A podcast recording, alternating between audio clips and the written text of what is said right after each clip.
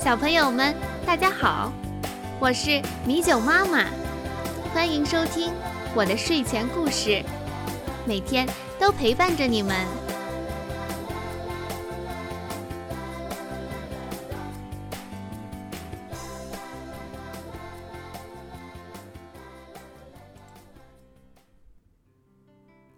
我们今天要讲的故事是画眉嘴国王。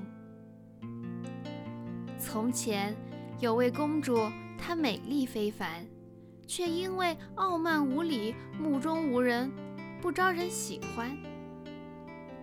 不久，老国王举行了盛大的宴会，邀请了各地前来求婚的男子。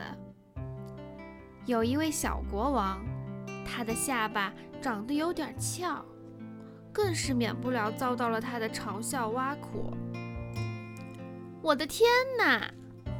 他一边放声大笑，一边高声地说：“瞧这个家伙的下巴呀，长得跟个画眉嘴一模一样。”老国王很生气。发誓要把她嫁给第一个上门讨饭的叫花子。几天以后，一个走街串巷卖唱的人在王宫的窗下唱起歌来，想讨一点施舍。老国王就真的履行了诺言，把女儿许配给了他。于是，公主就跟着这个乞丐上路了。最后，他们俩来到一所很小的房子前。乞丐说：“这就是他们的家。”乞丐让公主做一切的家务，生火、打水、做饭，还要编篮子、纺线、织布。后来，她的丈夫终于找到一个机会，把她送进王宫里，做了帮厨女佣。于是。这位公主每天带着一只带盖的罐子，把残羹剩饭盛在里面，带回家中糊口。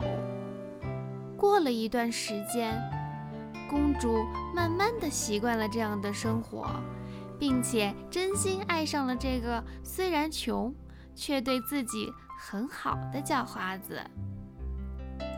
这天，国王举办了盛大的舞会。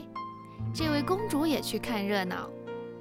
国王很快地发现了这位可怜的女子，她正站在门后面，偷偷地看着这样热闹的舞厅。国王便一把抓住了她的手，要和她跳舞。公主认出了这位正是曾经向她求过婚，却被她嘲弄侮辱过的画眉嘴国王。她以为他认出了自己，想来报复自己，不禁吓得浑身发抖。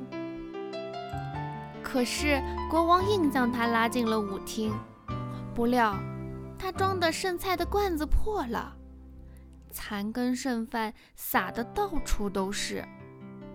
那些衣着华贵的人一见这种情景，都哄堂大笑起来。公主她狼狈极了。